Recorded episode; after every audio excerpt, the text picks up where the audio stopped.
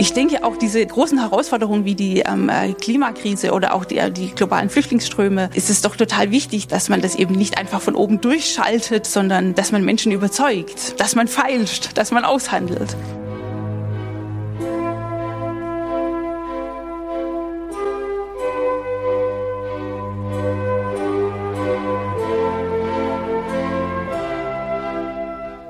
Ich heiße Sie herzlich willkommen zu Augsteins Freitag, dem Podcast des Freitag am Freitag. Hier beschäftigen wir uns mit den Dingen, wie sie sind und wie sie sein sollten und mit den Menschen, die sie besser machen wollen. Besser machen möchte die Münchner Historikerin Hedwig Richter vor allen Dingen den Ruf des deutschen Reiches. Ja, richtig gehört, Bismarck Wilhelm Huntata. Ihr jüngstes Buch heißt Demokratie, eine deutsche Affäre vom 18. Jahrhundert bis zur Gegenwart. Hedwig Richter findet darin erstens lauter lobende Worte für die Modernisierungstendenzen des Kaiserreichs, ja, Wahlrecht, Frauenbewegung, technologischer Fortschritt. Sie betont zweitens, dass Nationalismus, Militarismus und Antisemitismus im 19. Jahrhundert keine deutschen Spezialitäten waren und sie schreibt mit allem dem drittens gegen die These von der Kontinuität an, die es zwischen Kaiserreich und NS-Zeit gegeben habe. Das Thema liegt an, weil sich heuer die Reichsgründung zum 150. Mal jährt, ja, 1871, Spiegelsaal von Versailles. Noch so ein Schreckensdatum der an Schreckensdaten reichen deutschen Geschichte. Aber das Thema liegt auch an, weil unsere Demokratie in der Krise ist. Die Corona-Pandemie legt ja nicht nur im Kleinen unsere Schwächen bloß, Stichwort Schulsystem, Föderalismus, Wirrwarr, Politikerversagen, sondern auch im Großen. Wie halten es die Deutschen eigentlich mit der Demokratie und mit der Freiheit? Haben sie gelernt aus ihrer Geschichte oder eher doch nicht? Darüber nun ein Gespräch mit Hedwig Richter, Professorin für neuere und neueste Geschichte an der Bundeswehr-Universität in München.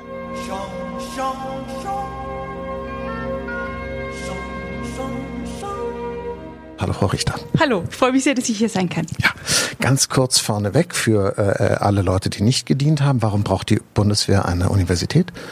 Weil die Offiziere studiert sein sollten Ah ja, und sind Sie dann auch, haben Sie einen militärischen Titel? Sind Sie die Oberfeldhistorikerin, Richter? Nein, oder? wir sind absolut zivil. Die ganze ah. universitäre Ausbildung ist zivil und hat absolut Vorrang gegenüber dann militärischen ah. Ausbildungen, die nebenher. Aber die Studenten sind schon äh, militärisch. Äh, so. Genau, genau. Ah, die sind Offiziersanwärterinnen, Anwärter oder auch Offiziere.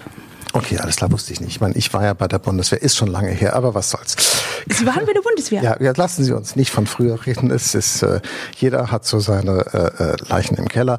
Was soll's. Der Titel Ihres Buches wäre dann meine nächste Frage, eine deutsche Affäre. Das verstehe ich, glaube ich, nicht. Das klingt so, äh, äh, als hätten die Deutschen mit der Demokratie nur eine Affäre und ihre wahre Liebe würde aber doch anderen Staatsformen gehören? Oder wie muss man das verstehen? Also das ist natürlich sehr vieldeutig, äh, wie Sie gesagt haben, sehr poetisch. Ähm, Affäre heißt ja zunächst auch mal ähm, einfach eine, eine Sache. Und mir ist es eben sehr wichtig, dass wir sehen, dass Demokratie eben nicht das ist, was den Deutschen vollkommen fremd ist, sondern dass es eben auch eine deutsche Angelegenheit ist. Und dann ist aber ähm, Affäre bedeutet eben auch, dass es eine eine krisenhafte Beziehung sein kann, dass das wandeln kann, das kann zu Ende gehen, aber es kann eben auch in einer soliden Ehe enden. Es ist, ist ähm, ein Projekt. Gut, es gibt ja, äh, äh dann sind wir sozusagen mit äh, 180 Sachen praktisch von äh, schon mitten im Thema drin. Es gibt ja eine Lesart der deutschen Geschichte, äh, da, dass sie von äh, Luther über Friedrich den Großen zu Bismarck notwendigerweise zu Hitler führt. Das sehen Sie offensichtlich, wenn ich Ihr Buch richtig verstanden habe, nicht so.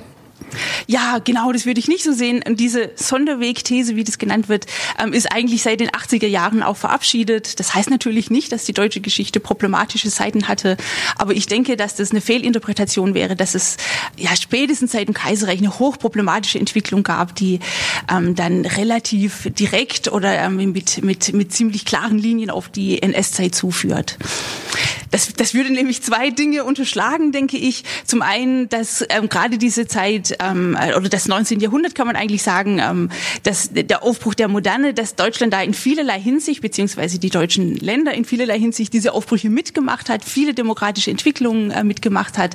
Das ist ganz wichtig, dass wir das im Blick haben. Deutschland hat eine sehr reiche demokratische Tradition, wie andere Länder auch, und die Deutschen sind eben 1933 nicht als die, die naiven Untertanen in die NS-Zeit gestolpert, sondern die wussten, was sie taten. Und das andere ist eben, denke ich, dass man die dunklen der Moderne, will ich das mal nennen, verharmlost, wenn man das sozusagen alles auf die deutsche Geschichte abschiebt und nicht sieht, dass das internationale Phänomene waren, sowas wie Antisemitismus oder Rassismus. Aber eine deutsche Eigenart oder oder oder äh, helfen Sie mir, wenn es keine deutsche Eigenart war, äh, scheint mir gab es schon, nämlich diesen aggressiven militärisch aufgemotzten Protestantismus, oder?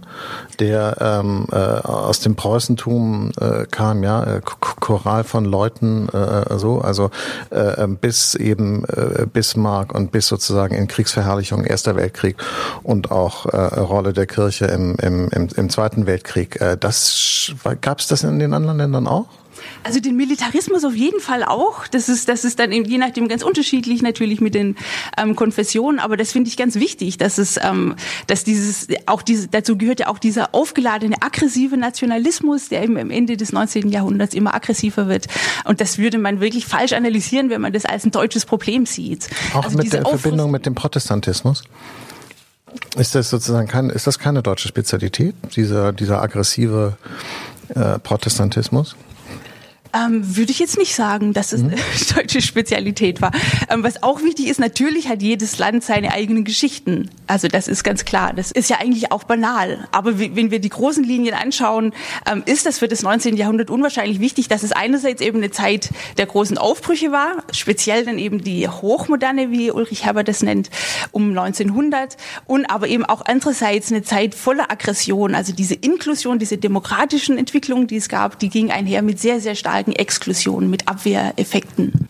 Es gab äh, aber lange Zeit, äh, weil, weil, weil Ihre These ist ja eben, dass dieser deutsche Sonderweg äh, gar keiner war, sondern sich einbettet in, in, in einen allgemeinen westlichen äh, Entwicklungszug der Modernisierung, auch der Demokratisierung im 19. Jahrhundert, dass Deutschland davon nicht ausgenommen war. Ähm, es gab aber schon einen Zug sozusagen in der deutschen Selbstsicht, dass sozusagen die parlamentarische Demokratie als, als westliche Staatsform dem Deutschtum irgendwie fremd sei. Ähm, ich bin mir jetzt nicht sicher, ob das, ob man das sozusagen bei äh, Italienern oder Franzosen oder, oder Engländern auch in dieser Form findet. Äh? Ich meine, für uns sozusagen als Zeuge dafür ist dann immer Thomas Mann 1918 die Betrachtung eines unpolitischen ähm, auch das sozusagen keine spezielle deutsche Selbstsicht? Ja, also das ist äh, ganz wichtig ist zu diesem Nationalismus gehörte dazu, dass man sich als was ganz Besonderes, als Gottesgeschenk an die Welt betrachtet hat. Und da war aber Deutschland nicht einmalig. Also das, dieser, dieser deutsche Chauvinismus ist wahnsinnig unsympathisch, aber sie, der, der, der englische ist nicht viel besser oder der französische. Und was Sie da ansprechen von Thomas Mann, das ist tatsächlich das, was alle, alle kennen. Dann kommt noch das, ähm, äh, das Buch seines Bruders hinzu, also von Heinrich Mann, der eben dann auch nochmal beschreibt, wie das Kaiserreich eben ähm, sozusagen nur aus Untertanen bestand. Dabei ist es ja, ähm, beschreibt er eigentlich sehr satirisch das Kaiserreich und man nimmt es dann eins zu eins. Das ist oft Schullektüre aber dieser, diesen ähm, Gegensatz, den Thomas Mann aufmacht zwischen Kultur und Zivilisation, und Kultur ist eben das, ähm, das Deutsche und Zivilisation ist das Westliche, das habe ich so im Kaiserreich ähm, nicht gefunden in den Akten. Am nahesten kam Eucken, da habe ich so was Ähnliches gefunden, aber das war doch dann nicht dieser einfach so ein scharfer Gegensatz zwischen Kultur und Zivilisation.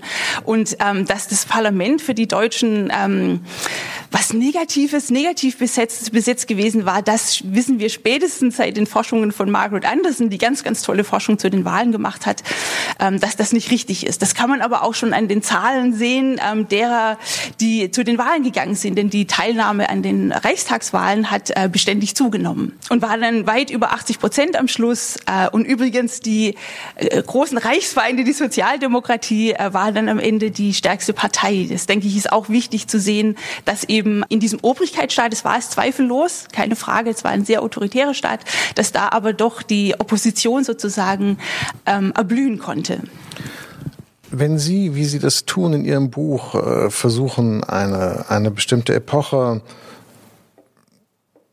neu zu bewerten, von der wir entweder gar nicht so viel wissen, weil sie in der deutschen Geschichte ja nicht so fürchterlich lang gedauert hat, nämlich das Kaiserreich, oder aber äh, wir glauben zu wissen, dass sie so eine bestimmte Ausprägung hatte, nicht? Also militaristisch, äh, äh, äh antiparlamentarisch, äh, Untertanen, Geist fördernd sozusagen und so. Wenn Sie das jetzt also neu bewerten wollen, wie gehen Sie denn dann eigentlich vor? Sie haben jetzt eben gesagt, habe ich so in den Akten nicht gefunden. Was machen Sie denn dann eigentlich, um so eine Epoche neu zu bewerten? Also ich glaube, dass ein, bei dieser Stelle das wichtig ist, mal zu sagen, dass es einen ganz, ganz großen Gap gibt zwischen dem öffentlichen Diskurs, ähm, wo das ganz selbstverständlich ist, dass man den Sonderweg weiterhin erzählt, und dem wissenschaftlichen Diskurs, wo man natürlich weiterhin streitet, über, Nuancen auch, aber wo das eigentlich, wie gesagt, seit den 80er Jahren ähm, sagt man, dass es der Sonderweg schon rein theoretisch nicht viel Sinn ergibt. Denn was ist denn dann der Normalweg? Sind die USA der Normalweg? Wahrscheinlich nicht. Ähm, Frankreich auch nicht, Polen auch nicht. Also das ist das das ergibt nicht sehr viel Sinn. Und dann ähm, mit einer Neubewertung, ähm, natürlich muss man sich, ich finde es absolut wichtig und sinnvoll, sich die, die Akten anzuschauen. Ein sehr schöner Einstieg ist immer, die Zeitungen zu lesen. Und, ähm, und ich war damals überrascht, als ich angefangen habe, mich mit ähm, dem Thema zu beschäftigen. Ich habe ja Wahlen im 19. Jahrhundert untersucht für meine Habilitation, ähm, was für eine äh, relativ freie Gesellschaft es gewesen ist, wie diskursiv die war, wie, welche unterschiedlichen Positionen es gab, sehr konservativ konservative Zeitungen. Ähm, den Vorwärts. Und natürlich ist es auch eine Zeit, das ist ganz, ganz wichtig, die sich unwahrscheinlich stark entwickelt. Also das ist die, die, die Welt von 1871 ist was ganz anderes als die Welt von 1913. Oder die, die Verfolgung der Katholiken, der Kulturkampf ist natürlich was ganz anderes, eine andere Zeit dann, als wir die Zeit, das ist in den 1870er Jahren, als wir dann ähm, in den Jahren vor dem Ersten Weltkrieg haben. Oder natürlich auch die Sozialistengesetze, das ist die 1880er Jahre. Und ähm, wenn wir sozusagen die ganze Zeit des Kaiserreichs monolithisch sehen als die Zeit ähm, des Obrigkeitsstaates, wo sich nichts tut, wo die ganzen Aufbrüche, die weltweit geschehen, in dieser Zeit der Globalisierung, wie man das damals auch schon nannte, dann ähm, ver verpassen wir einen ganz, ganz wichtigen Aspekt, nämlich dass es eine Zeit war, in der sich die Menschen in, in breiten Massen sehr stark identifiziert haben, zunehmend identifiziert haben und in der zum Beispiel auch die ähm, soziale, nicht nur die politische Inklusion, sondern auch die soziale Inklusion sehr stark vor, vorangeschritten ist. Also Armut hat abgenommen, die Menschen konnten sich immer mehr leisten die Arbeitszeit wurde beschränkt und so konnte man dann ähm, beispielsweise Parteiarbeit machen. All diese Dinge würde man übersehen, wenn man das nur monolithisch sieht und eben nur als diesen Obrigkeitsstaat von 1871. Nun bin ich ja nur Politologe und kein Historiker, aber äh, dass man sozusagen das äh, Kaiserreich nur monolithisch als Obrigkeitsstaat sieht und nicht gleichzeitig auch äh, die enorme technologische Modernisierung vor allen Dingen Deutschlands, aber auch die bürokratische Modernisierung Deutschlands, sozusagen also die Verwaltungsfähigkeit sozusagen des Landes, dort die Fortschritte sieht. Ich, das war mir gar nicht so klar. Ich dachte, dass man sich das durchaus bewusst macht, auch also jedenfalls die Leute, die sich überhaupt damit beschäftigen und und dass diese Leute auch wissen um die sozialgesetzgeberischen Fortschritte. Das ist ja eigentlich sogar ein Gemeinplatz, äh, Bismarcks Sozialgesetzgebung und so weiter. Ich bin mir da jetzt immer noch nicht so ganz sicher, worauf am Schluss die Idee einer Neubewertung dieser Zeit dann hinausläuft. Ja, also für wen, also für ja. wen sozusagen, für wen machen Sie das? Weil die Leute, die es wissen, die wissen es eh und die große Öffentlichkeit hat halt irgendwie so ein, so ein Grundverständnis von diesem Kaiserreich und das missfällt ihnen aus irgendeinem Grund. Warum? Was, was bringt das, das sozusagen zu reformieren? Also ähm, Sie werden nirgendwo bei mir finden, dass ich jetzt die ganz große Neubewertung mache. Mhm. Das, das ist, ähm, es gibt sehr, sehr viel Forschung dazu, die das, das seit 20, 30 Jahren zeigt, dass das Kaiserreich eben nicht darauf reduziert werden kann. Und diese Forschung, äh, deshalb, das gehört natürlich dazu, die Quellen lesen und dann die Forschung sich anschauen, ähm, die ist total wichtig für mich. Also das, das finde ich ganz wichtig. Was bei meinem Buch Demokratie eine deutsche Affäre, was ich da sehr gut zeigen kann, denke ich, ist, dass man auch die längeren Linien im 19. Jahrhundert dass es da eine erstaunlich parallele Entwicklung gibt in der nordatlantischen Welt. Ich will da mal nur ein Beispiel nennen. Um 1870 gibt's, ähm, also man sagt ja im letzten Drittel des 19. Jahrhunderts kommt es zur Massenpolitisierung. Das ist tatsächlich wahnsinnig wichtig für diese, wie ich das nenne, Inklusionsprozesse. Und ähm, das beginnt um 1870 in vielen, vielen Ländern mit einer ganz grundlegenden Reform des Wahlrechts. In, in, ähm, Im Norddeutschen Bund wird das allgemeine Männerwahlrecht eingeführt, dann im Deutschen Reich. Und wenig später wird auch in den USA das allgemeine gleiche Männerwahlrecht eingeführt. Ähm, in Großbritannien wird das wird 67 1960 das Wahlrecht für die Männer verdoppelt, also die Anzahl der Wahlberechtigten wird äh, verdoppelt. In der Schweiz wird die modernste Verfassung der Zeit eingeführt. Also all das sehen wir innerhalb von ganz, ganz wenigen Jahren und ich finde das wichtig, dass wir diese Parallelen sehen, um besser zu verstehen, was da eigentlich passiert ist. Also wenn wir das jetzt nur als eine rein nationale Geschichte sehen, nur als Lincoln hat es, ihm ist es gelungen, den Afroamerikanern das Wahlrecht zu erringen, was ein wichtiger Teil der Geschichte ist. Aber es bettet sich eben auch ein in diesen größeren Zusammenhang. Oder es gibt unendlich viel Literatur dazu, warum Bismarck dieses allgemeine gleiche Wahlrecht befördert hat. Und das ist immer wichtig, was die großen Männer gedacht haben. Das sage ich ohne Zynismus, aber es ist eben auch wichtig zu sehen, ähm, hat er das jetzt wirklich in einzelner Genialität gemacht oder hat er das gemacht im Sinne dessen, was viele, viele gesagt haben und was auch diese These unterstützt, dass das Parlament wichtig war, ähm, dass eben äh, auch Konservative gesagt haben, ja, das ist die, die, die Demokratisierung, das ist der Zug der Zeit. Das Parlament, die Öffentlichkeit, Sicherheit, das gehört selbstverständlich dazu. Gut, äh, dann äh, bleibt da nur noch die kleine Frage, die wir äh, sozusagen jetzt, ich weiß gar nicht, äh, ähm, hier so zwischen Tür und Angel kurz mal klären, warum dann Deutschland das Land war, was eben aus der äh, äh, Krise sozusagen der 20er Jahre in die totalitäre Diktatur abgeglitten ist und die anderen Länder nicht. Diejenigen, die vom Sonderweg sprechen, sozusagen von der Sonderidentität Deutschlands, von der, von der Absonderung sozusagen von den anderen Ländern, haben weniger Mühe das zu erklären, als jemand, der sagt, na ja, aber im Großen und Ganzen ist in Deutschland auch nicht sehr viel anderes passiert als bei den anderen. Ja, das stimmt. Und ich glaube, dass deswegen der Sonderweg auch so wahnsinnig attraktiv war und dass er sich deswegen so lange auch hält, ähm, weil der einfach eine, der rationalisiert sozusagen, was, was, was da passiert ist. Das ist, das, man muss ja irgendwie damit umgehen. Der Sonderweg hatte noch ganz, ganz viele andere, zum Teil auch sehr problematische Funktionen. Zum Beispiel für Nazis war er sehr entlastend, denn so, ja, also nach 45 haben die dann eben äh, teilweise erklärt, Amerikaner, jetzt erklärt uns mal, wie Demokratie funktioniert. Wir konnten das ja alles gar nicht wissen. Wir sind ja nur als Untertanen und Demokratiefeinde in diese Welt gekommen.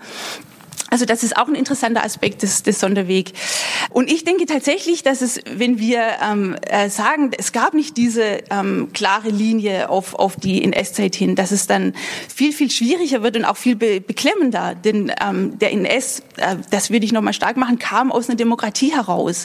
Und die neuere Forschung zur Weimarer Republik zeigt auch, dass es keine ähm, Demokratie war, die von Anfang an zum Scheitern verurteilt war, was man lange gedacht hat, sondern die durchaus auch florierende Jahre hatte, ähm, wo die Demokratie funktioniert hat, wo die internationale Verständigung funktioniert hat, wo der Sozialstaat ganz großartig ausgebaut werden konnte. Und dann ähm, würde ich eben sagen, Warum ist es dann in Deutschland passiert? Und da spielen die ganzen Krisen, die Weimar zum Ende gebracht haben, natürlich eine Rolle wie die Wirtschaftskrise. Warum soll man beispielsweise für eine Demokratie sein, wo man nichts zu essen bekommt, wo, wo die Arbeitslosigkeit kassiert, wo die Obdachlosigkeit ganz, ganz massiv zunimmt? Also das ist eine von ganz, ganz vielen Erklärungen. Das ist natürlich wahnsinnig vielschichtig. Ich will auch nicht bestreiten, dass es natürlich Kontinuitätslinien gibt. Die gibt es immer. Und dann würde ich sagen, was den Holocaust betrifft, ähm, äh, bin ich bei Mommsen, der von der kumulativen Radikalisierung spricht. Also dass in dieser Situation des Weltkrieges, in der ähm, dies, das Menschenleben nichts mehr zählte, in der die Menschenwürde sowieso äh, nicht mehr existent war, dass es in diesem Kontext dann sich zunehmend radikalisiert hat und, ähm, und dann eben zu diesem äh, deutschen Verbrechen gekommen ist, zu diesem Zivilisationsbruch also in meiner Sozialisation sozusagen spielte irgendwie der Begriff sozusagen der, der Mentalitätsgeschichte immer eine Rolle, dass man sozusagen, dass man versucht hat zu verstehen, wie haben Leute gefühlt und gedacht und das ist vielleicht etwas, was sich so sehr in den Akten gar nicht niederschlägt, sondern eben, wie Sie auch gesagt haben, eher in Zeitungsartikeln oder in Romanen oder in, also in, in, in der Kunst und so. Und das ist dann äh, Teil sozusagen dieser deutschen Sonderexistenz sei gewesen. Also ich äh, referiere das jetzt nur wie es sich dann in der Weimarer Republik dargestellt hat, als Demokratie ohne Demokraten. Das heißt, es habe sozusagen eine demokratische Kultur gefehlt. Es habe eine demokratische Sozialisierung gefehlt, die, äh, äh, äh, das schreiben Sie ja auch in Ihrem Buch, dass Demokratie etwas ist, was man lernen muss, was sich sozusagen wie, wie ein Sediment langsam aufbaut und, und, und je, je, je, je dicker die Schichten sind, desto tragfähiger ist es dann vielleicht auch in der Krise und dass das sozusagen in Deutschland nicht vorgelegen habe, anders als in anderen Ländern. Irgendeine Art von Unterscheidung sollte man schon finden äh, zwischen Deutschland und den anderen Ländern, weil sonst, und das wäre sozusagen der zweite Teil meiner Frage, sonst bleibt ja doch dieses Dritte Reich so eine Art Betriebsunfall. Das ist irgendwie so, hoppla, das ist ja dumm gelaufen, aber erklärt sich eigentlich nicht aus irgendwelchen Kontinuitäten. Hätte jedem passieren können, ist leider uns passiert. Also ich finde diesen Gegensatz überhaupt nicht überzeugend. Das ist ja dann der klassische Vorwurf, ähm, äh, der, der kommt, aber den, der, den man eigentlich lange in der Wissenschaft irgendwie äh, wirklich ad acta gelegt hat. Ähm, ich, ich finde überhaupt nicht, dass es irgendeine Entlastung ähm, bedeutet dass, es, dass wir nicht diese lange Geschichte daraufhin erzählen können. Ich finde vielmehr, dass diese Geschichte so bequem ist, weil ja dann 45 kommt, wo dann die Deutschen aus dem Nichts plötzlich zu Demokraten werden. Also dann kommt das ganz, ganz große Wunder, einmalig in der Welt, dass, dass, dass aus einer entsetzlichen Diktatur äh, plötzlich eine Demokratie kommt. Und, äh, und, und diese Geschichte ist aber sehr schön für die Deutschen. So, das war alles davor dunkel und dann kommt aber 45 die ganz große Läuterung Denken und alles dass ist die gut. Demokratie in Deutschland ab 45 ähm, und das sage ich vielleicht auch nochmal für die Hörerinnen und Hörer zu Hause. Wir reden ja hier nicht über das Kaiserreich, sondern wir reden über die Demokratie in Deutschland und kommen dann sicherlich auch gleich in die Gegenwart. Finden Sie denn, dass die Demokratie nach 45 in Deutschland so von 0 auf 100 einfach durchgestartet ist, ohne, sagen wir mal, Anlaufschwierigkeiten? Also ich finde das zum Beispiel überhaupt nicht. Von wegen Lernprozess und so. Ja, selbstverständlich gab es einen Lernprozess. Aber das ist, ähm, wenn Sie Martin Conway anschauen, das ist einer, der ähm, gerade ein Buch publiziert hat zu, der, ähm, zu den demokratischen Entwicklungen nach 45, der sehr, sehr stark zeigt, dass das, ähm, äh, dass das sehr stark europäische Entwicklungen sind. Zum Beispiel, dass die Regierungen nach 45 ähm, äh, äh, erstmal gar nicht mehr da waren, denn alles, denn die Länder waren ja besetzt. Und wie, wie, wie, wie gelingt es de Gaulle, dass er dann ähm, erstmals ähm, sofort zu einer Legitimität kommt? Alles fand dann auf lokaler Ebene statt. Und das musste alles neu geordnet werden. Und auch da kann man nicht sagen, dass, das, ähm, dass, dass Deutschland dann einen ähm, vollkommen ähm, anderen Weg gegangen ist, dass Deutschland vollkommen ähm, apolitisch war, was man zum Beispiel lange Zeit gesagt hatte. Das, auch, auch das zeigen ähm, neuere Studien nicht, dass es das stimmt, dass die Deutschen irgendwie eine ganz apolitische Bevölkerung gewesen seien, sondern die Wahlkämpfe nahmen relativ schnell an Fahrt auf. Aber was wir natürlich in Deutschland sehen, wie auch in anderen Ländern, ist, dass dann mit dem Stichwort 68 in 70er Jahren dann natürlich noch mal ganz neu ähm, Demokratie gelebt wird und eingefordert wird. Aber auch hier finde ich eigentlich interessant, ähm, dass wir uns das immer sehr, sehr stark als deutsche Geschichte erzählen und dann irgendwie nicht zur Kenntnis nehmen, dass die 50er Jahre in Großbritannien auch kein Vergnügen waren oder auch nicht ähm, jetzt die ähm, eine, ne Welt voller, ähm, ähm, voller Toleranz und, und Liberalität gewesen sind. Es ist doch viel interessanter zu sehen, ähm, ähm, also äh, be bevor man auf diese äh, doch schlichten nationalen Geschichten kommt, ähm, wie, wie kommt es zu diesen Zusammenhängen? Also wie kommt es, dass um 1800 überall äh, große Reformen aufpoppen, dass in vielen Ländern ähm, ein, ein relativ weites Männerwahlrecht passiert, dann 71 und wie kommt man dann, wie kommt es 68? Warum ähm, gibt es da dann diesen großen Aufbruch? Als immer nur sich die nationalen Geschichten zu erzählen, die doch so einfach sind. Auch wenn sie, auch wenn wir sie alle in der Schule gelernt haben und irgendwie so, so einleuchtend sind. Und ich würde schon sagen, die sind doch psychologisch entlastend, oder? Äh, ja, weiß ich gar nicht. Ich finde sozusagen den mühsamen Lernprozess der Westdeutschen was den Umgang ähm, mit einer liberalen Öffentlichkeit angeht, mit der mit der Pressefreiheit, äh, mit ähm, gesellschaftlichen Liberalisierungstendenzen, ehrlich gesagt mit dem Klarkommen mit der deutschen Geschichte, wenn Sie äh, daran denken, wie schwer es der Springerpresse gefallen ist, äh, die Ostgebiete aufzugeben und so weiter. Also dieser jahrzehntelange Modernisierungsprozess, angeleitet durch die Westalliierten, sozusagen unter dem mit der Hilfe unter dem Schutz, aber auch unter dem Kuratell sozusagen der Westalliierten. Das finde ich schon relativ einzigartig. Ich, da fällt mir tatsächlich gerade gar kein anderes Beispiel ein, wo das so gelaufen ist und, und, und das so darzustellen, als hätte 45 sozusagen äh, die westdeutsche Bevölkerung jedenfalls anknüpfen können an Vorkriegstraditionen äh, von Demokratie, äh, Pressefreiheit, liberalem Gesellschaftsverständnis. Das ist mir neu. Deshalb wollte ich Sie dazu auch befragen. Also ich habe das so tatsächlich nicht gesehen. Ich hatte tatsächlich auch immer, aber das zeigt natürlich auch, dass ich da auch Mitglied meiner Generation bin und sozusagen meiner äh, Prägung. Ich habe das auch eher so gesehen, dass man uns da irgendwie wie so äh, Straßenkinder irgendwie so an die Hand genommen hat und erstmal alles beibringen musste. Und das hat dann eine Weile gedauert, bis sie das auch gelernt haben. Also es hat auf jeden Fall eine Weile gedauert, bis man ein Demokratieverständnis hatte, wie wir das heute haben. Aber es ist eine ahistorische Sicht zu denken, dass das jetzt was ganz, ganz merkwürdig Deutsches gewesen ist. Das ist so, wie wenn man total befremdet ist darüber, dass es in Deutschland eine Monarchie gab um 1900. Um Gottes Willen, da gab es ein Schloss und da wohnte der König drin. Ähm, also das ist natürlich war das eine andere Zeit. Und ähm, was, was die deutsche Situation 45 betrifft, würde ich auch sagen, das ist absolut faszinierend, die Politik der, der, der Westalliierten. Und die haben also wie viel die einfach richtig gemacht haben. Also finde ich absolut faszinierend. Und ähm, natürlich ist es ein ganz großer Teil, aber ich denke nicht, dass es, dass das so relativ gut mit allen Anlaufschwierigkeiten gelungen wäre. Das Grundgesetz wird ja dann akzeptiert, Wahlen funktionieren, Parlamentarismus funktioniert, zuerst auf Länderebene, dann auf Bundesebene. Das lässt sich nicht einfach von heute auf morgen und Demokratie lässt sich vor allem eben nicht von außen und nicht von, mit Gewalt installieren. Und ähm, wir sehen das schon 1919 bei den ersten ähm, Wahlen, dann bei den reichsweiten Wahlen, dass die Menschen das sehr, sehr stark als etwas empfinden, innerhalb des Chaos, der Krieg ist verloren, etwas, was sie kennen und was ihnen Sicherheit gibt. Das ist das, das, ist das was, was da war. Man hat, Wahlen geführt.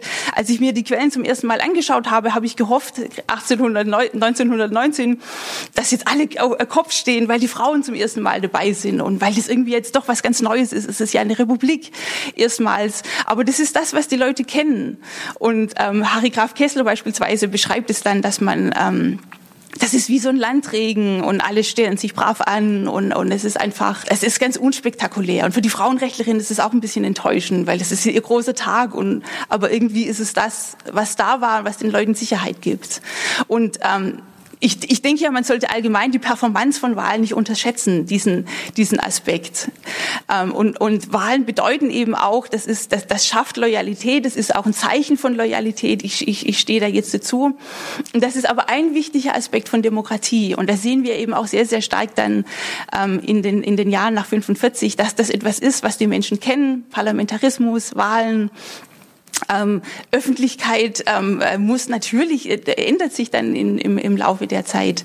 Aber das ist ähm, ganz viel von dem, was, was, was Demokratie ausmacht, ist etwas, was den Menschen ähm, Halt gibt und was sie einfach schon von vorher kannten. Interessant übrigens noch, ähm, das muss ich noch ganz kurz anfügen, ich habe ja auch zur DDR gearbeitet und als dort dann die Wahlen zunehmend restriktiver wurden, äh, schreiben die Leute also äh, ganz, ganz viele Briefe an alle möglichen ähm, Instanzen, an, an die Kreise und, und an ähm, dann an die Regierung in in Berlin und beschweren sich und sagen, diese Wahlen sind feig, das kennen wir doch schon von Adolf. Also das ist, man lebt ganz, ganz stark in dem Bewusstsein, es gibt die richtigen Wahlen, die man eigentlich kennt, und es gibt eben ähm, diese, die, diese Wahlen unter einer Diktatur. Und das muss ich auch noch mal ganz kurz sagen, ähm, weil das immer und immer wieder auftaucht ähm, in, in den, als vor dem Ersten Weltkrieg gibt es einfach ganz, ganz stark auf, auf allen Seiten dieses Gefühl oder dann die Aussagen dazu, dass zur Zivilisation, aber das, das wird auch Kultur genannt, das wird synonym gebraucht, gehört, ähm, dass es den Menschen gut geht. Also es ist klar, dass es die Zeit der Massenpolitisierung ist und dazu gehört ganz klar, dass Legitimation irgendwie über die Massen geschafft werden muss. Und das ist, da vergleicht man sich auch sehr oft mit anderen Staaten. Man findet die USA oft ein bisschen ähm, äh, merkwürdig, weil es da zu viel Gewalt gibt, weil da die Korruption so, so hoch ist. Ähm, aber, und, und, aber es ist ganz, ganz klar, dass, dass sich Legitimation ähm, eben schon um 1900 nicht mehr ohne die Massen machen lässt. Und das ist viel wichtiger als diese Frage, die wir heute immer an die Zeit stellen, war das eine Demokratie oder nicht? Und es gab ja damals nur sehr wenig Demokratien, die nicht sehr überzeugend waren. Das finde ich eine sehr äh, gute äh, Hinleitung zu dem Thema, über das ich gerne, glaube ich, dann jetzt mit Ihnen reden würde, nämlich was wir eigentlich unter Demokratie verstehen. Aber das ist mir jetzt so eine Art Oberbegriff über die nächste halbe Stunde, die wir vielleicht noch haben. Äh, ich frage jetzt aber mal ganz konkret, wie gefestigt ist denn Ihrer Meinung nach die Demokratie heute in Deutschland? Also ich muss ja zum Glück als Historikerin nicht in die Zukunft schauen. Ähm aber ich denke, dass die Strukturen dafür sprechen, dass es relativ gefestigt ist. Aber ich finde das geradezu banal zu sagen, ähm, die liberale Demokratie kann natürlich auch untergehen. Aber äh, haben Sie äh, auch festgestellt, so wie ich, dass in der Krise die Demokratie oder sagen wir mal besser die demokratischen Verfahren sofort in Frage gestellt werden? Und zwar von Adressen und Seiten, von denen man das gar nicht so erwartet hätte?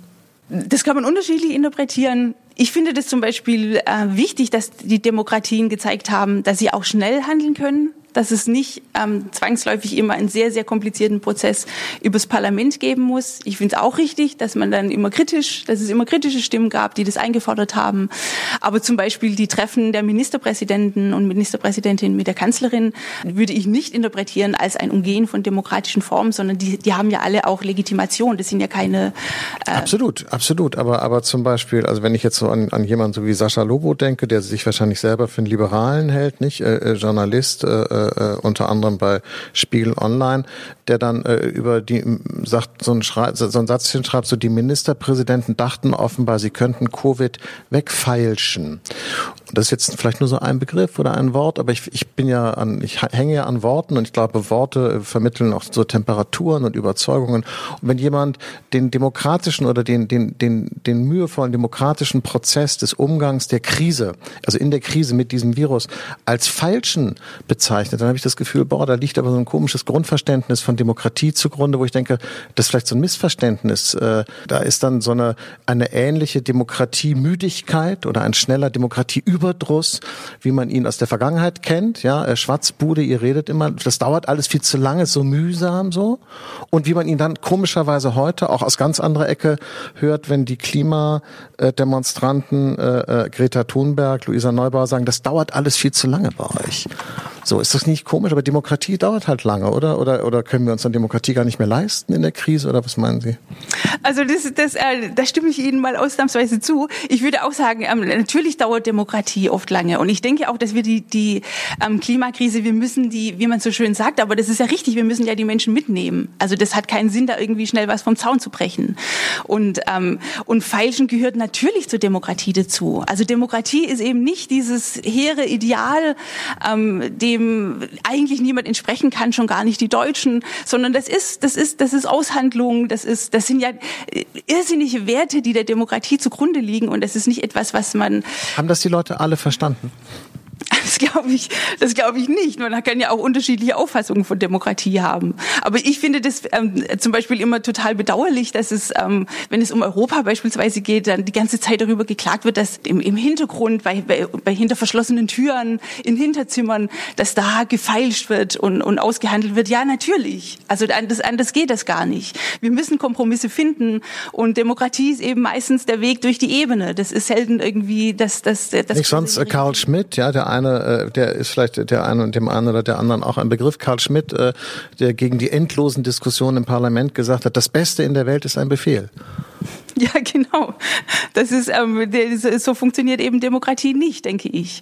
Aber äh, also ich fand jetzt eben bei der ähm, bei bei der Krise jetzt bei der bei der Corona-Krise gar nicht schlecht, dass Demokratien gezeigt haben, sie können auch ähm, mit neuen Konstellationen relativ schnell handeln. Aber ich stimme Ihnen da absolut zu. Demokratie äh, braucht seine Zeit. Aber es ist lustig, weil weil äh, ich ich will jetzt wirklich nicht so hier so tun, als würde ich mir jetzt kompliziert irgendwo so ein komisches Zitat raussuchen und so äh, es ist schon verblüffend, wie breit ähm, äh, sich das äh, gestreut hat in den letzten Monaten. Ja, Thomas Brussig, ein Ostdeutscher, Schriftsteller, wo man ja vielleicht auch denkt, Ostdeutsche hätten da jetzt auch ein, äh, vielleicht auch aus der Nachdenklichkeit zur ostdeutschen Vergangenheit vielleicht ein anderes Verhältnis zur Demokratie.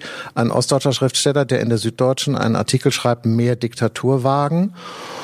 Und der sagt, die weiche Stelle unseres Systems zeigt sich in der Schwerfälligkeit und Unfähigkeit, notwendige Maßnahmen auf den Weg zu bringen. Ja, und dabei, als käme es darauf an, hier tobt ein Virus, mit dem sich weder verhandeln noch das sich überzeugen oder einschüchtern lässt. Also wieder auch diese Demokratie ist schwerfällig, äh, dauert, braucht zu lange und, und, und beruht auf Verhandlung und auf Überzeugung. Aber in, im, im Augenblick der Gefahr ist Verhandlung und Verhandeln und Überzeugen nicht ausreichend. So haben äh, die Leute früher auch über die roten, über die Sowjets geredet. Mit denen kann man auch nicht verhandeln. Also ich, ich da denke ich so, wow, Leute, hey, merkt ihr eigentlich gar nicht, dass ihr da so leichthändig so über die Wupper gehen lasst, grundsätzliche Prinzipien der Gesellschaft, in der wir leben. Wo ich, deshalb frage ich Sie nochmal, ich meine, Sie haben sich ja damit beschäftigt. Ist das bei den Leuten jetzt drin mit der Demokratie oder würden Sie die auch äh, wegwerfen, wenn es äh, gerade passt? Also ich bin keine Politikwissenschaftlerin, aber ich würde Ihnen, also ich habe jetzt keine Umfragen gemacht, ob die, ob die Demokratie in den Leuten drin ist, jetzt ganz aktuell. Aber was ich wichtig finde in dieser Hinsicht ist, ähm, dass diese Krisendiskurse an und für sich überhaupt nicht neu sind. Also deswegen finde ich, es lohnt sich absolut, sich mit Demokratiegeschichte zu beschäftigen, um nicht zu glauben, dass das irgendwas ist, was ähm, äh, vom Himmel fällt, sondern eben wirklich was, was man ganz, ganz mühsam erlernen muss. Und ähm, in den 70er Jahren wurde ja beispielsweise die Demokratie sehr, sehr stark auch ähm, außerparlamentarisch angegriffen. Alles vieles von dem, was wir sehen, ist noch viel, viel krasser, als nur äh, zu, zu sagen, ähm, äh, ist das Feilschen jetzt wirklich der richtige Weg?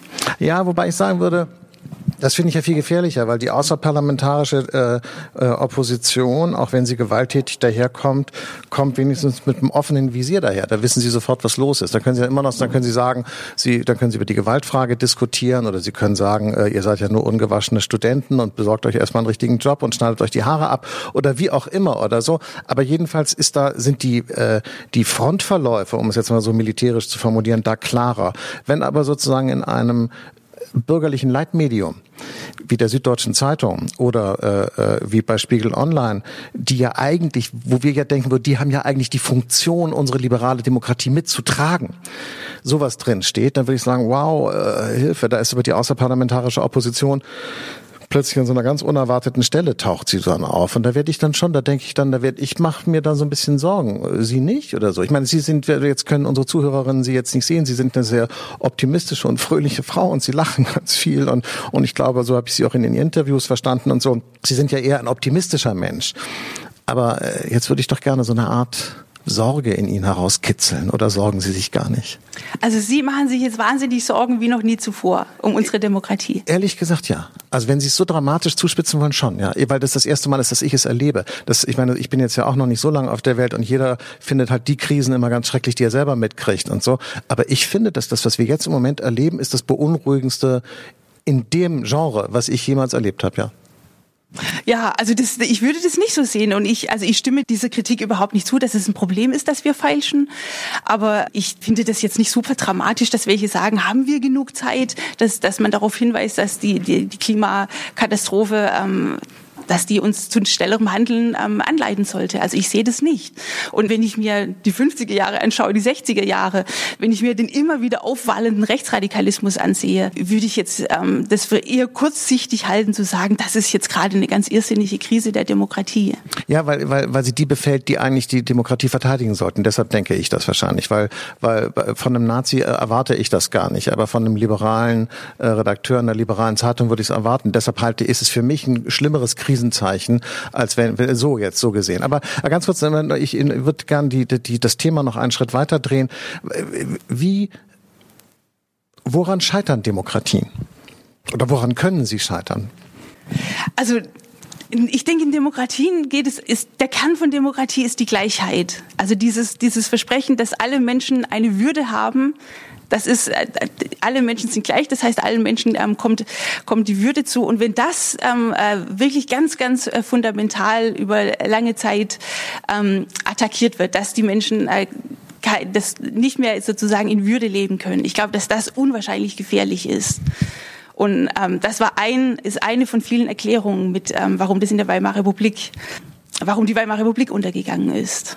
Aber das würde ich immer ganz, ganz stark im, im Zentrum haben, dieses, ähm, diese, diese Würde. Und, und aus dem folgt natürlich unwahrscheinlich viel, dass die Menschen sich selbst regieren können, dass der Parlamentarismus funktioniert in einem großen Staat. Das ganz wichtig, dass der, dass der Sozialstaat funktioniert, dass die Ökonomie funktioniert. Ganz entscheidende Grundlage. Okay, aber dann äh, äh formuliere ich die Frage nochmal direkter. Was läuft denn in Ungarn und Polen schief? Weil die haben ja sozusagen, das ist ja demokratisch, die, die, die Verfahren sind alle legitim. Also weil wir, wir gehen ja immer davon aus, für Demokratie ist sozusagen die Legitimität des Verfahrens ganz wichtig, ja, als Verfahrenslegitimität. Äh, da muss man sagen, das läuft im Prinzip alles okay. Die haben das Parlament, die haben die Wahlen und so, die hatten auch mal freie Presse. Das machen die alles freiwillig. Da kommt ja keiner von außen und, und, und, und, und bindet denen da alles ab und, ja. und, und, und polt die irgendwie so um. Was läuft da schief? Also ich bin da keine Expertin, muss ich sagen, aber das, das wäre eigentlich die erste ähm, Region, die, die, die sich demokratisiert, wo aus eben aus, aus Nicht-Demokratien Demokratien entstehen, die vollkommen geradlinig ähm, äh, diesen Weg gehen. Also ich denke, dass die, dass krasse Krisen ähm, äh, zu Demokratien dazugehören und in die Demokratiegeschichte, in der Demokratiegeschichte immer wieder auftauchen. Das heißt, dass, damit will ich das überhaupt nicht ähm, verharmlosen. Ich finde, ich finde, ich finde ein bisschen, äh, nehmen Sie es mir nicht übel, ich finde, da machen Sie sich jetzt aber echt einen ganz schön schlanken Fuß, weil in Ihrem Buch schreiben Sie, äh, Ihr Buch hat ja einen sehr optimistischen Grundton. Ihr Buch äh, sagt nämlich, es, es lebten noch nie so viele Menschen in der Demokratie äh, wie zu Beginn dieses Jahrtausends und, und, und wenn man darüber einfach so hinweg wischt irgendwie, dann, dann ist das zynisch, äh, weil es den Leuten doch da viel besser geht. Das ist ja, das ist ja eine, eine Überzeugung, die Sie haben, zu der Sie irgendwie gekommen sind. Jetzt frage ich Sie nach Polen und Ungarn. Das sind ja keine das ist ja nicht nichts sozusagen. Das sind ja relativ wichtige äh, mitteleuropäische Länder oder osteuropäische Länder, äh, in denen wir zugucken, wie sich die Demokratie, so wie wir sie verstehen, darüber können wir gleich ja nochmal reden, im Prinzip abschafft. Und zwar Schritt für Schritt. Von alleine, von selbst. Da können Sie jetzt eigentlich nicht sagen, äh, oh naja, das kriegen die schon wieder hin, warte mal ab. Wir wissen natürlich nicht, wie das, wie das ausgehen wird. Aber ich finde das schon ein ziemlich wichtiges Argument, nicht gegen Demokratien ähm, anzuführen, dass Demokratien auch in solche Krisen kommen können. Wir, das, wir sehen das eben immer wieder in der Geschichte. Und dann, ähm, äh, ich, ich, ich finde das nicht völlig unerklärlich und un, unerstaunlich, dass diese Demokratien, diese relativ jungen Demokratien in eine Krise kommen. Dass ist denn der Begriff Demokratie, taugt der überhaupt noch irgendwas?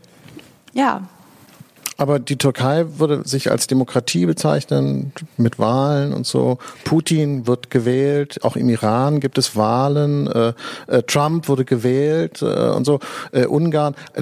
Es sind, wenn Sie so gucken, es gibt ja fast überall nur noch Demokratien, außer in China. Über China reden wir gleich noch. Aber eigentlich sind ja alles Demokraten. Alles. Merkel, Trump, Putin, Erdogan, Johnson. Also ich finde die Kaczynski, sind alles Demokraten. Also wenn Sie die Selbstaussage eines Landes ähm, dann einfach für bare Münze nehmen, ähm, aber das machen Sie ja auch nicht. Nein. Also ich finde es sehr sinnvoll. Also diese, zum Beispiel diese, es gibt von einem Freedom House eine ziemlich gute ähm, ähm, kann man auch drüber mhm. streiten, aber ich finde, dass es schon was taugt, mhm. eben mit ganz, ganz vielen Kriterien, was eine Demokratie ausmacht. Und das finde ich schon ganz sinnvoll. Und ähm, es stimmt leider nicht, dass wir, dass wir nur Demokratien haben. Und was wir dort auch beobachten können, was, was eben auch viele, die sagen, die Demokratie ist auf dem absteigenden Ast, alles wird schlimmer, die stellen eben anhand dieser Zahlen auch fest, dass es ähm, äh, momentan weniger Demokratien gibt als zuvor. Ich würde sagen, was wir momentan beobachten können, ist eine, ist eine Stagnation. Also diese, diese, da gibt es ja die schöne Statistik, die auch in meinem Buch kommt. Ähm, wie viele Demokratien gibt es? Das ist natürlich ganz, ganz stark vereinfacht. Demokratie ist nie schwarz und weiß.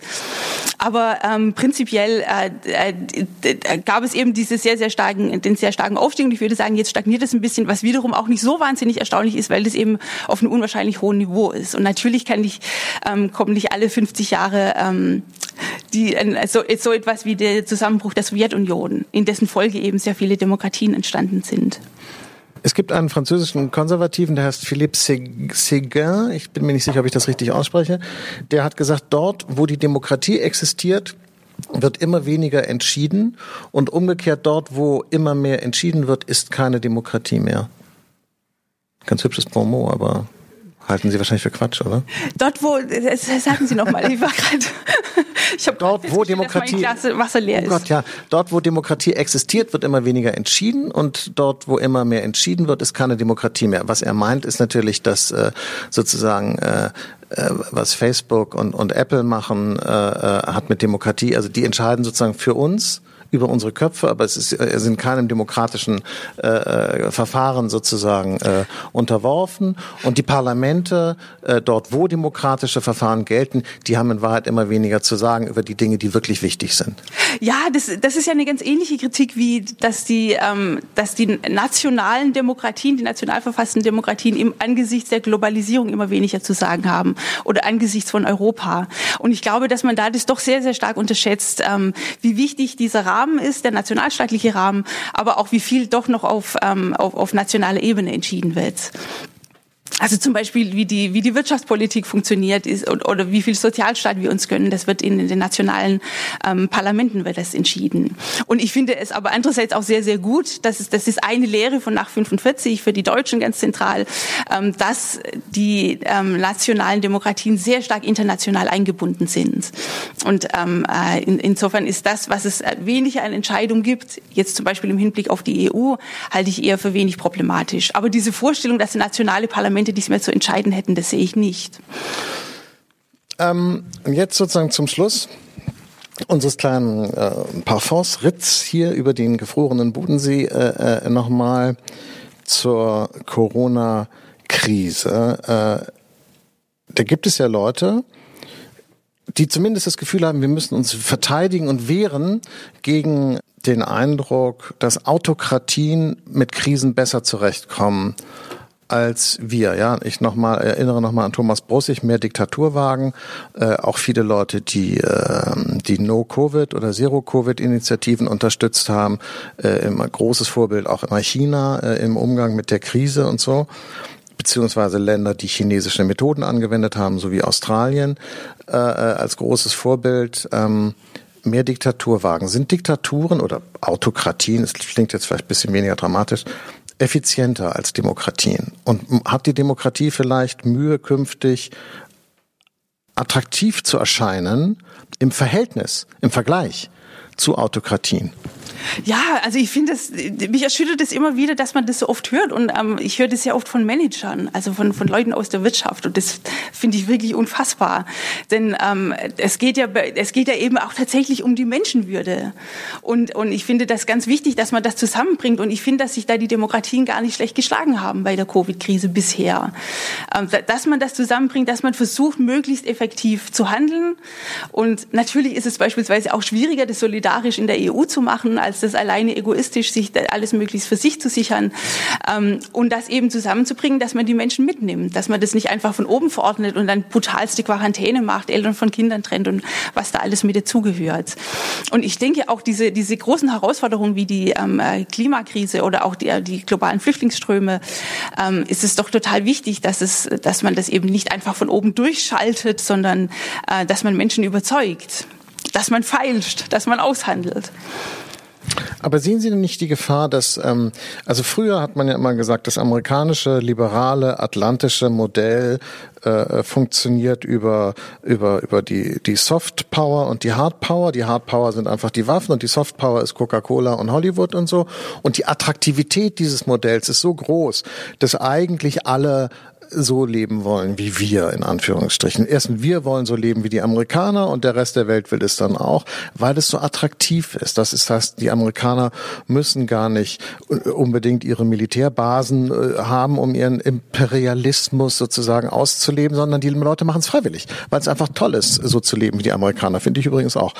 Ähm, heute kommt dieses Bild ein bisschen ins Wanken. Weil erstens die Amerikaner, viele Leute sagen, oh, so wie die Amerikaner wollen wir gar nicht leben. Äh, Donald Trump, Black Lives Matter und so, eine, eine in sich zerfallene Gesellschaft. Uneinigkeit, ja. A house divided cannot stand und so. Erstens und zweitens, äh, äh, äh, China lockt sozusagen mit der Verheißung Kapitalismus, Ordnung, Wachstum alles supi und dafür bisschen weniger Freiheit, aber ehrlich gesagt, wer braucht schon Freiheit? Was soll's? Also diese, die Attraktivität des westlichen Versprechens, glauben Sie, dass die gelitten hat, dass es damit ein bisschen im Bach runtergeht? Also ganz offensichtlich glaube ich das nicht.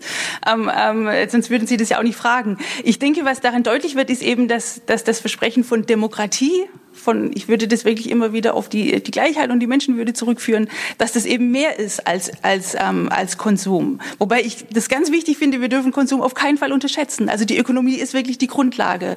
Und diese ganzen Demokratisierungsentwicklungen im 19. Jahrhundert beruhen darauf, dass die Industrialisierung die Ressourcen zur Verfügung gestellt hat. Also das ist naiv so zu tun, als ob das, äh, diese Entwicklungen hätten in, entstehen können ohne diese ähm, ähm, ohne diese auch sehr brutalen Entwicklungen der Industrialisierung. Aber es, es gehört eben eindeutig mehr dazu und ich glaube, ich glaube sehr, sehr wenige äh, Menschen ähm, in, in, in, nordatlantischen Ländern, in, in ähm, liberaldemokratischen Ländern ähm, könnten das akzeptieren, mit so wenig Freiheit zu leben wie in China. Und wir sehen ja auch in Hongkong, wie, ähm, äh, dass es doch Menschen, die das äh, gekannt haben, wie schwer das ist, denen ähm, wieder abzunehmen. Ja, das ist ja genau die interessante Frage jetzt in der Corona-Krise. Nicht, ob wir uns gerade alle daran gewöhnen, äh, äh, ohne Freiheiten zu leben. Mancher hat ja Angst und sagt, ähm, mancher befürchtet ja, äh, äh, die Corona-Krise ist sozusagen das erste Beispiel dafür, wie so eine, wie westliche Gesellschaften sich daran gewöhnen, ohne ihre Freiheiten zu leben. Ja, das finde ich völlig, ähm, äh, also finde ich absolut übertrieben. Das ist, weil es ganz offensichtlich sind die Einschränkungen, die wir äh, erleben, sind ja einfach ähm, nachvollziehbar. Wenn, wenn meine Ärztin zu mir sagt, sie haben äh, Hochgrippe, bleiben Sie im Bett, dann sage ich doch nicht, sie, sie rauben mir meine Freiheitsrechte. Also das ist, äh, das ist, das ist rational nachvollziehbar, warum diese Maßnahmen ergriffen werden. Man kann dann darüber streiten, man muss feilschen, wie viel ist, ähm, wie viel können wir wieder lockern und so weiter. Aber diese Kritik ähm, finde ich wirklich sehr unangemessen. Ich würde eher umgekehrt umgekehrt sagen, ähm, wir brauchen nicht die ganze Zeit Panik haben, dass, dass, dass die Deutschen beispielsweise wieder zu großen Faschisten werden, wenn man ihnen irgendwelche Einschränkungen macht, sondern wir sehen nicht nur in Deutschland, aber eben auch in Deutschland, dass Menschen durchaus damit zurechtkommen. Und jetzt finde ich auch total interessant, ähm, eine große äh, Mehrheit ähm, ist ja für diese äh, Maßnahmen ähm, und, äh, und, und dann wird teilweise eben von Teilen der Presse wird, wird, wird behauptet, eine große Mehrheit ist für, ist für die Lockerung der Maßnahmen. Aber die Bevölkerung ist ja alles in allem steht ja dahinter. Und also die Lehre, die wir daraus ziehen können, würde ich wirklich eher sagen, ist, gerade was die Klimakrise betrifft, sehen wir, dass wir viel, viel, dass wir wirklich viel machen können, dass man den Menschen auch was zumuten kann. In der Demokratie. Der zweite Angriff sozusagen gegen dieses westliche äh, äh, Modell, nicht über China haben wir eben geredet, kommt eher sozusagen von innen als Alternative, nämlich so eine merkwürdige Mischung aus so neuem Nationalismus plus Elitenkritik plus Globalisierungskritik, ja, was es eigentlich in allen westeuropäischen Ländern inzwischen gibt, in allen europäischen Ländern, äh, ja, die Gelbwesten in Frankreich, Cinque Stelle in Italien, die AfD in Deutschland, wo auch in so einer komischen Mischung die Kritik von links und rechts irgendwie so in einem Punkt so zusammenläuft. Äh, daran können Demokratien offensichtlich auch von innen heraus zerfallen. Jedenfalls Demokratien, so wie wir sie uns vorstellen. Ja, also das ist, ich finde das auch diese ähm, ähm, äh, die, die Attacken von rechts ähm, finde ich beispielsweise viel problematischer, als wenn jetzt Sascha Lobo schreibt, wir äh, falschen ist nicht das der richtige Weg. Also das das würde ich schon auch sehen. Was ich daran total interessant finde, ist diese ähm, sind die nationalen Diskurse und ich würde da leider Assmann zustimmen, die sagt, ähm, dass wir nicht übersehen sollten, wie wichtig der nationale Rahmen für Demokratie ist. Und das habe ich auch in meiner ähm, Forschung festgestellt und deswegen würde ich da total drauf aufpassen, dass wir ähm, sozusagen da nicht äh, den, den Rechten einen, einen Punkt überlassen, der wichtig ist, zum, also den auch äh, Linke übrigens sehr stark machen, dass Nation eben zum Beispiel Solidarität ermöglicht. Also mhm. diese ganze Idee des Nationalstaats ist ganz, ganz eng geknüpft an ähm, die ganze Idee des, des Wohlfahrtsstaates, des Sozialstaates ist ganz eng geknüpft an die Idee der Nation. Und als Europäerin würde ich hoffen, dass wir das größer hinkriegen. Ich finde es großartig, dass wir das mit der Impfkampagne europäisch hinbekommen haben. Aber äh, man sollte das trotzdem nicht ein, einfach übergehen, dass es für viele Menschen eben unwahrscheinlich wichtig ist und dass für sie einfach Solidarität beispielsweise im nationalen Rahmen Sinn ergibt. Halten Sie den Nationenbegriff für transferfähig auf die europäische Ebene? Das glaube ich eher nicht. Also ich bin mir da aber nicht ganz sicher. Leider Assmann sagt, nee, das ist, ähm, denkt sie nicht, weil es keine Geschichten gibt. Aber ich würde schon sagen, wir haben eigentlich eine sehr, sehr tolle europäische Geschichte. Ähm, ich wäre da gar nicht so, so, so, so pessimistisch, denn wir haben das auch in Deutschland gesehen. Das ist ganz interessant. Bei der deutschen Vereinigung von 1871 ging das relativ schnell, dass die Deutschen die Süddeutschen beispielsweise waren ja total dagegen, also zu einem großen Teil. Und dann ging das aber doch relativ schnell für die Jüngeren, offenbar schneller als für die Älteren, dass sie sich dann zugleich als Bayerin oder als Hamburger mhm. verstanden haben und eben als Deutsche. Und warum sollte das nicht auf, auf europäischer Ebene möglich sein? Und man muss auch nochmal daran erinnern, dass die sich damals nicht verstanden haben. Nicht jemand, der aus Bayern kam, konnte mit jemandem aus Schleswig-Holstein im Prinzip nicht reden. Die hatten noch keine richtige gemeinsame Lingua Franca als Hochsprache, die jedem zur Verfügung stand. Auch das kam erst später. Ja, aber der Zeitungsmarkt hat doch sehr stark inkludierend gewirkt. Also das Lütterdeutsch hatte sich doch ganz anders als in Frankreich, wo tatsächlich erst im letzten Drittel des 19. Jahrhunderts so eine einheitliche Sprache durchgesetzt wird, hatte sich das in Deutschland doch schon sehr stark durchgesetzt. Frau Richter, ich danke Ihnen ganz, ganz herzlich für dieses Gespräch und auch für die, äh, äh für den positiven Ausklang sozusagen für den optimistischen Blick nach vorne. Das können wir alle gebrauchen. Also ich auf jeden Fall. Vielen Dank, dass Sie bei uns waren und bis dann. Danke. Tschüss. Danke auch von meiner Seite.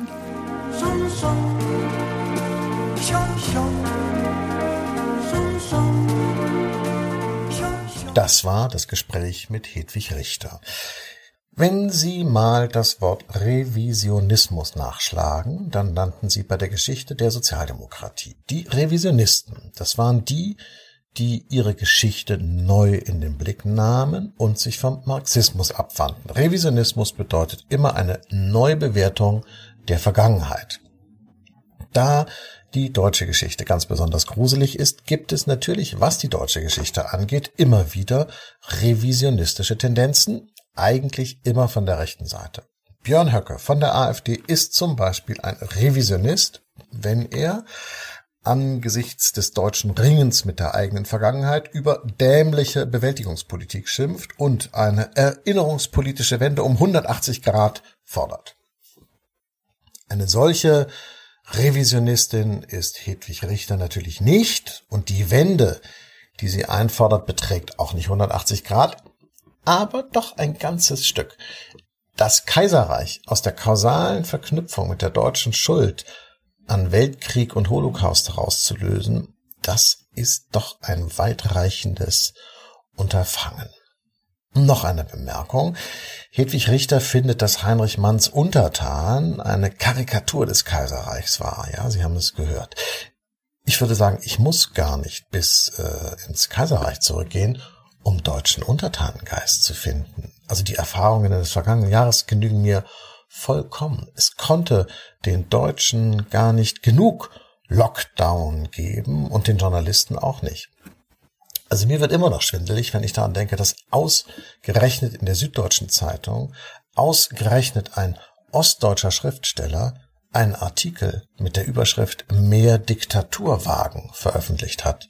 Und man liest es und denkt immer, wann kommt der Punkt, wo ich merke, dass das satirisch gemeint war? Es war aber gar nicht satirisch gemeint, sondern ganz ernst. Und nach dem Aufstehen Spiegel Online lesen war eine Zeit lang wie Antreten zum Morgenappell bei der Bundeswehr. Vergatterung inklusive, während draußen die Polizei mit Schutzweste und Dienstwaffe rodelnde Kinder stellt.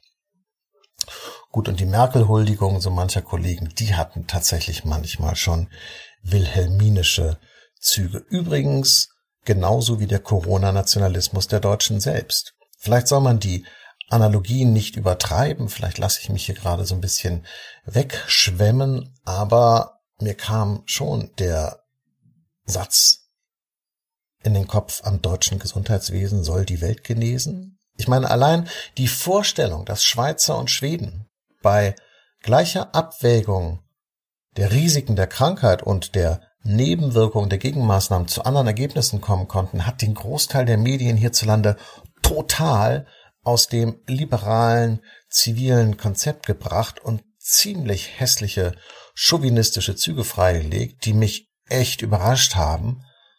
Leute, ich hätte gar nicht gedacht, dass wir das immer noch in uns haben.